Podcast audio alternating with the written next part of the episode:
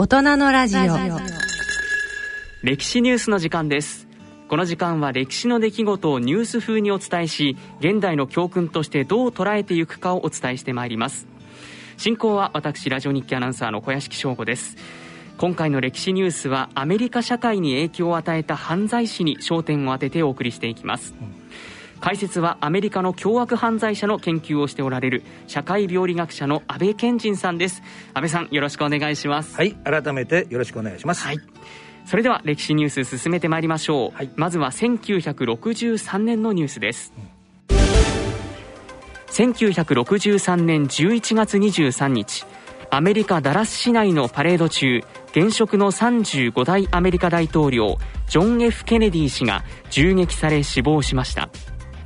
銃撃1時間後にはリー・ハーベイ・オズワルド容疑者が逮捕されました。2日後オズワルド容疑者はダラス警察署からの刑務所への移送途中ジャック・ルビーにより銃撃され死亡しました。これはテレビ中継される中での出来事でジャック・ルビーは現行犯逮捕されました。なおジャック・ルビーは裁判途中獄中で不審死を遂げることになりました。ということで、えー、まずはジョン・ F・ ケネディ暗殺の、えー、ニュースからですが、安倍さんはどう見ていらっしゃいますか？これね、よく陰謀説っていう言葉を使いますよね。ええー、この事件以上に陰謀説が囁かれている事件っていうのはないなって思いますね。まず最初に。そうですか。ええー、それで、えー、私が、えー、これから話すことはね、あくまで、えー、研究に基づいての私の判断だから、い、ま、だにね、これって、いろんな政府の思惑もあるのかもわからないけども、実際には答えが分かってるっていう話もあるわけ。あ、なるほど。だけども、それを公表はしてなくて、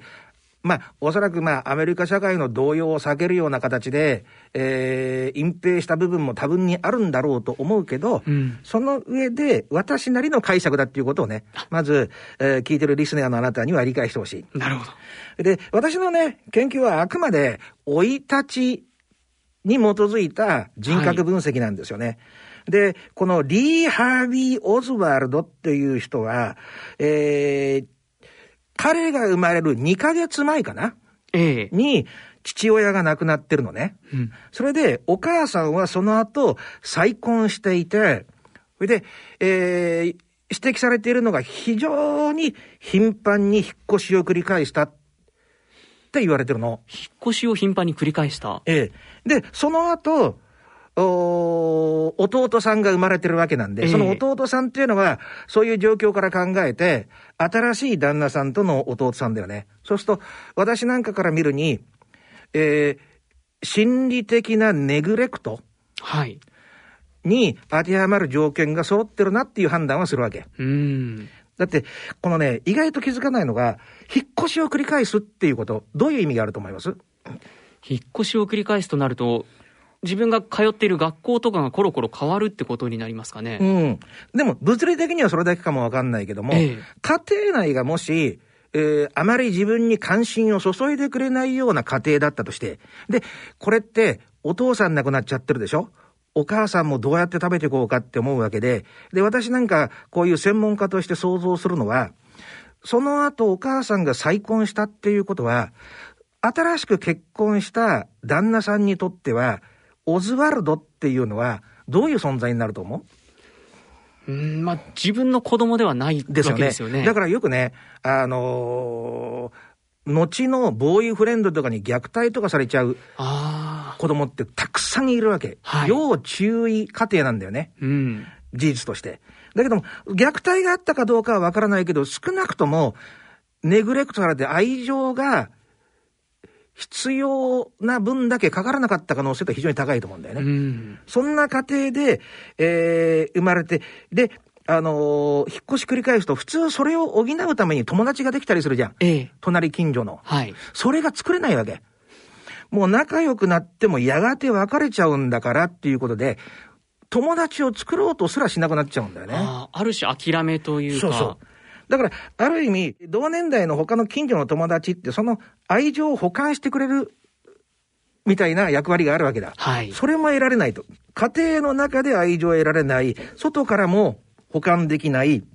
で、引っ越し繰り返してっていうね、ネグレクトタイプに非常に多く見られるのは心の中にぽっかり穴が開いちゃうわけ、うん。それを何かで埋めようとするんだけど、そこに埋め込もうとするものが良くないタイプのものにどうしてもなってしまう。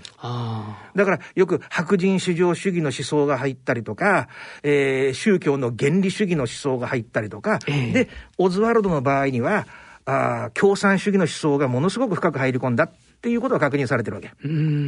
で、えー、事実だけの確認をするとね、はい、指摘されてる、これ私の考えは FBI のね、ジョン・ダグラスっていう、えー、捜査官の考えと一緒なんだけど、人格分析的に、えー、この共産主義の考えがものすごく深く入っちゃって、ジョン・ F・ ケネディが、えー、当時キューバ危機みたいなのがあって、そのキューバのことを、なんかものすごく揶揄するような、そうした発言をして、それに対して憤ったってのがあって、これ気をつけてほしいの。は、ここだけは否定できないことなんだけど、普通の人が、宗教とかに入り込む以上に、もう愛情がかかってないわけだから、うん、その愛情の代わりにびっしりとその考えが入るわけ。だからそれを否定されるってことはまるでなんか自分の親を否定されたのと同じような心理効果を生んでしまうってことがあると思う。うで、おそらくはそれで実際のそうしたあ暗殺に及んだと見て間違いないんじゃないかっていうふうに、えー、ジョン・ダグラスは言ってて、人格パターン分析的にはぴったり当てはまると。で、私の人格パターン分析的にも当てはまるかなって思ってるんだけど、100%の確信は取れてないというのが現状かな。はい、まあ、あと一つだけ言うとすると、アメリカ社会的な影響っていうと、ものすごいショッキングな出来事だと思う。それは確かに、リンカーン大統領とかね、過去にも何人もその、まあ、国のトップみたいなのが狙われたり、実際に殺されたりっていうケースがあるわけ。はい、だけども、メディアが発達してから起きた暗殺としては、このジョン・ F・ ケネディのっても世界的なニュースにもなってるわけで、うん、実際にあの映像も、はい、皆さん見たことがある人、あのリスナーのあなたも見たことがあるとかもわかんない。うん、した時の、その社会的な影響、アメリカの大統領っていう完全な警護がなされて叱るべき人も、ね、遠くからの狙撃犯みたいなのに撃たれてしまうっていうことで、その後だから、オバマ大統領なんかの時にはこういう防弾のなんかこういう囲いみたいなのができたりとかっていう、はい、そういう方向に進んでいったっていうことかな。うん。まあそれだけ与えたショックというのは非常に大きな事件と、ね、そうですね。社会的なあリーダーに対する安全神話みたいなものがね、打ち崩されちゃったっていうことじゃないのかな。はい。続いて1980年のニュースです。1980年12月8日、ビートルズのメンバーだったジョン・レノンさんがニューヨークの自宅前で銃撃され殺害されました。去年40歳でした。相談数の5発中4発がジョン・レノンさんに命中しました。犯人は元警備員マーク・チャップマンで使用された銃弾は殺傷能力の高いホローポイント弾を用いての犯行でした。安倍さん、こちらも非常にショッキングな、えー、出来事でしたが。そうですよね。はい。あの、やっぱりビートルズっていうのは、うん。世界的なスターだから、まあ、ジョン・ F・ ケネディもね、アメリカの大統領ってなるともう世界のリーダーみたいな見方されるけども、このビートルズの世界的な影響力っつったらもう目を見張るものがあったわけそうですよね。だから政治家ではないけど、余計に文化的にはね、えー、全世界に衝撃を与えたね。でね、あの、これも、その、生い立ちの分析なんだけど、ええ、あの、基本的には、父親がよく母親に暴力を振るってたと。あ、マーク・チャップマンの父が。そうそう。でも、チャップマン自体には、さほど暴力は振るわなかったらしい。でも、マーク・チャップマン自体は後にね、父親は私のことを一切愛していなかったと。だからやっぱりそこにネグレクト的な、ネグレクト的な要素が、あ垣間見えるんだよね。はい。で、えー、えー、まあよく指摘されることなんだけど、寝室の壁に小人が住んでいるっていうね、これは10人とかっていう説もあるんだけど、うん、こういうね、あのー、幻覚を見てしまうってありますよね。はい。どういう風にして幻覚見ると思います？だからよくさ、い完全に否定はし、全否定はしないけど、よく芸能人の人なんかでも、いや、なんか布団のとこに小人が出てきてとか、そういうような番組で話したりする人いますよね。うん、それってなんでそういうふうなものを見るようになると思います？どうなんですかね、ちょっと想像ですけど、現実世界から逃避したいとか、どこかに逃げたいみたいな感じですかね。だけどさ、小さい子供の時にそこまで言うかなっていうのもあるよね。ああ。それでね、こうなんですよね。幼児期がありますよね。特に0歳から3歳までの臨界期って呼ばれるんだけど、その時期って母親と本当に精神的にも肉体的にも一心同体じゃないとダメなわけ。うん、結局ほら、幼児なんてさ、本当だったら生まれて最初の1年半ぐらいっていうのは、そのままほっぽい、ほっぽっておいたらさ、死んじゃいますよね。うん、卵の中に入っててもいいようなレベルですよね。ええ、で、そこの時に母親が例えば、何らかの事情でパッていなくなったりしますよね。そうすると、もう、なんでお母さんいないんだろう、いないんだろうってずーっとお母さんを探し求めて泣きわめいたりなんだりしても絶対お母さん来ないと。うん、そうすると、やがてね、幻覚を見るようになるわけ、お母さんの。っていうことが指摘されてるわけね。だから、そういうネグレクトが原因となっていて、えー、幻覚を見るっていうケースも、実際には存在するわけ。全部が全部じゃないかもわかんないけどね。で、その後彼は自殺願望を持ってますよね。それもやっぱりネグレクトの症状なんですよね。結局、愛されてないから、自分なんかこの世に存在してる意味がないんだ、価値がないんだっていうことで、しかも、ネグレクトされてる子供って愛情もかかってないし、人と付き合う術も知らないわけ。家庭の中で親子の関係も築けてないわけだから。社会に行ってもだから友達の作り方もわかんないし、ポジティブなエネルギーも注入されてないわけ。と結局、淡々淡々と生きていくうちに、まあ、あガス欠になってっていう方向になっちゃうわけそれそれが自分だけで自殺するかどうか、他を巻き込んで自殺するかどうかっていうのはまた、あ細かい要因に分かれるけど、そういう面で彼もね、あのー、そういう、えー、ネグレクトネグレクト的なあ環境であったことは間違いないと思うんだよね。で、実際にはね、それで神様のことをうんと信じたわけ。さっきの、おリー・ハービー・オズワルドの時には共産主義が入り込んだですよね。ええ、こっちのチャップマンの場合には、えー、正しいキリスト教みたいな考え方が入ったんだけど、うん、それをね、ジョン・レノンがものすごく世界的に売れてきた時に、自分は神を超えた的な、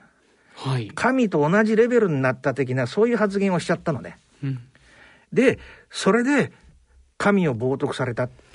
ていうことが原因となって、えー、こういう行為に至ったって言われてるんだけど、うん、だから元はね、ジョン・レノンのファンで、なんか、あものすごく尊敬したんだけど、その一言でね、なんかよく言うところの、なんていうのかな、幻が一夜にして冷めちゃうみたいなさ。うん、まさにその自分の心の穴を埋めていたものを否定された感覚。うん、そうだよね。だから先ほども言ったように、えー、愛情って大きいじゃん。やっぱりお父さん、お母さんのこと馬鹿にされると許せないっていうのがあるでしょ。えー、それがないわけだから、それに代わるものが、あの、まああ、イエス・キリストであって、ね、神様であってっていう部分があったわけで、それを冒涜されるとよくほら、えー、前もありましたけど、フランスの漫画家がね、イスラム教をおバカにしたような風刺映画を描いて、はい、それで、えー、その漫画の事務所のところにね、えー、襲撃されたっていう事件があったんだけど、やっぱり安易にね、そういう宗教のことをバカにするっていうのは、あの、警察にやってはいけないことだよね。うん、うんでは最後に1995年のニュースです。1995年4月19日、アメリカ・オクラホマシティのオクラホマシティ連邦政府ビル前で大量の爆破物を積んだトラックが爆発するテロ事件が起こりました。この爆発により連邦ビルの80%が破壊され子供19人を含む168名が死亡し800人以上が負傷するアメリカ史上最多の犠牲者が出た事件となりました。主犯のティモシー・マクベイはアメリカ陸軍所属で湾岸戦争にも参戦したアメリカ国籍の元陸軍の軍人で同僚のテリー・ニコルズらが逮捕されました。事件が起こったちょうど2年前のこの4月19日には武装カルト集団の信者80名以上が FBI との銃撃戦で死亡した日にあたります。えー、こちらは本当に多くの方が犠牲となった事件ですが、安倍さんはどう見ていらっしゃいますか？この事件はおそらくね、えー、ラジオを聞いているあなたは知らないんじゃないかと思うね。あの、アメリカの中だけで起こったことだから、あの、よほどこういうことに、えー、関心を払ってる人以外はね。はい、でも、全米ではものすごい大きな問題で、彼は、あもう実際に、えー、処刑されてるんだけど、ええ、で、先ほどの、おまああ、幼少環境の分析なんだけどね、えー、こういう環境なんだよね。お父さんとお母さんが揉めてて、いつ離婚するか分かんないっていうような状況だったわけ。うん、もし小屋敷君がそういう環境で育ったとしたら、どういう心理になると思うかな？どういう心理？うん。お父さんとお母さんの仲が悪いってなったら、どう、何を信じたらいいのかなとか。ああ、まあね、でも、なかなか急に振られても分かんないと思う、はい、だけどね、こういう心理になるんだよね。はい。子供だから、ちいちゃい子供の頃だからね、すと、僕が悪かったのかな、みたいなね。自分に。そうそう。子供ってみんなそうに考えちゃう部分があるわけ。うんうん、で、僕はもっといい子にしなきゃいけない。ね。あのー、いい子で居続けないと、学校も頑張ってあれしてって、親の顔色を、病的に見るような方向に進んじゃうんだよね。そうするとね、本当であれば、子供ってそういう少しずつ大人になってって思春期を経て、自我って、社会のために生きていく自分の基盤みたいなものを、こう、試行錯誤で築いていくわけじゃん。はい。そういうのなんか覚えてると思うんだよね。うん。で、えー、それが、その方向に一切エネルギーを払えないわけ。自分の関心の全てはお父さんとお母さんの方向に行っちゃって、僕はいい子にしなきゃ自分を殺して生きてるわけ、文字通り。なるほど。そうすると、こういうタイプもね、基本的には、実際の放置されてたっていうネグレクトじゃないけども、言ってみたら情緒的なネグレクトに当たるわけ。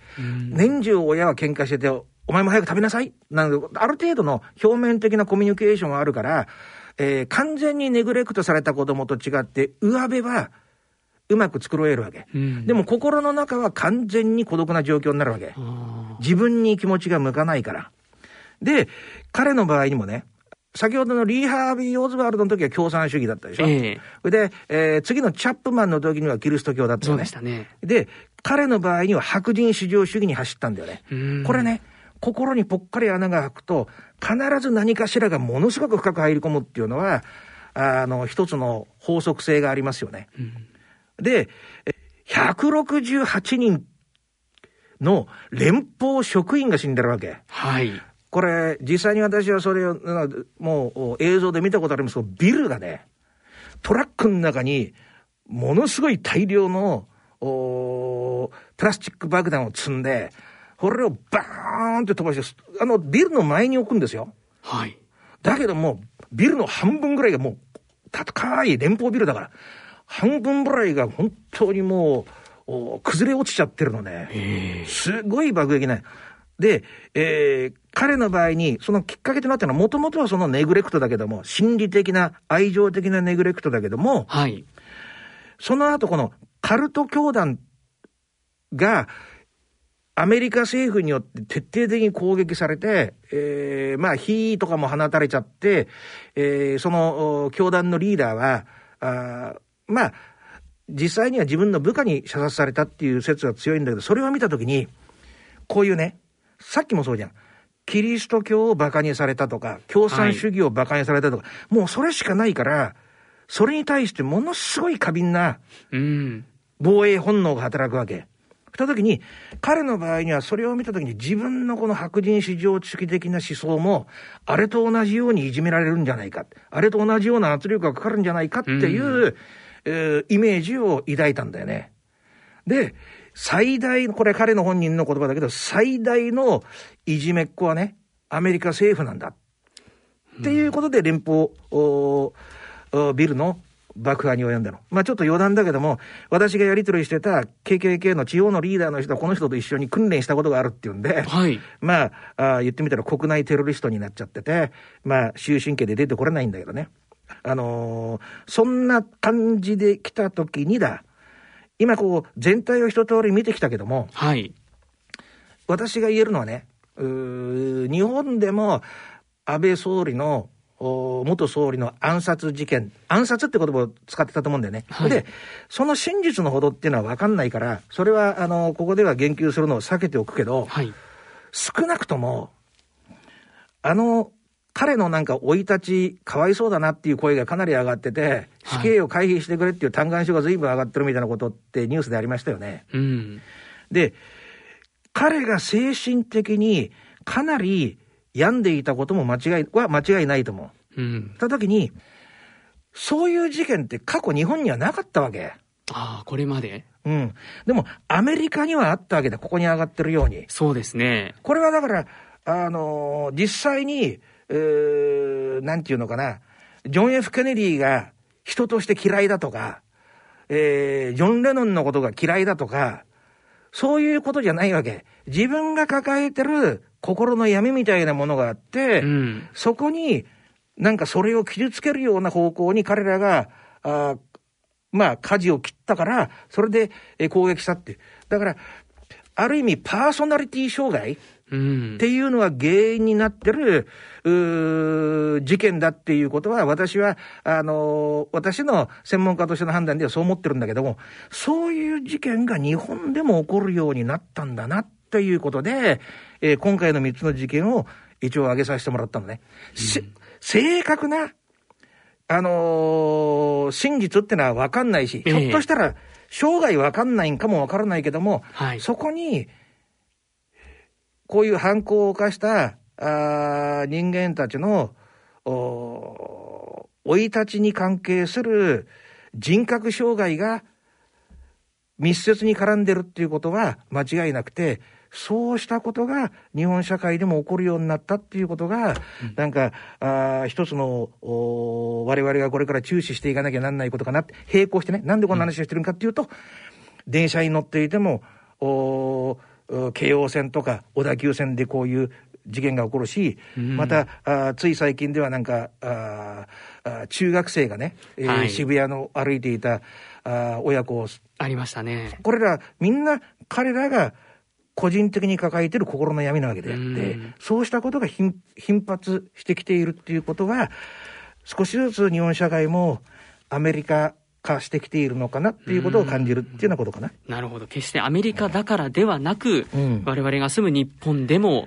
決して他人事ではないっていうことですね。これがまあ一つのお社会、世界のグローバル化の一つの象徴なんだろうというふうに思いますけどね。はい。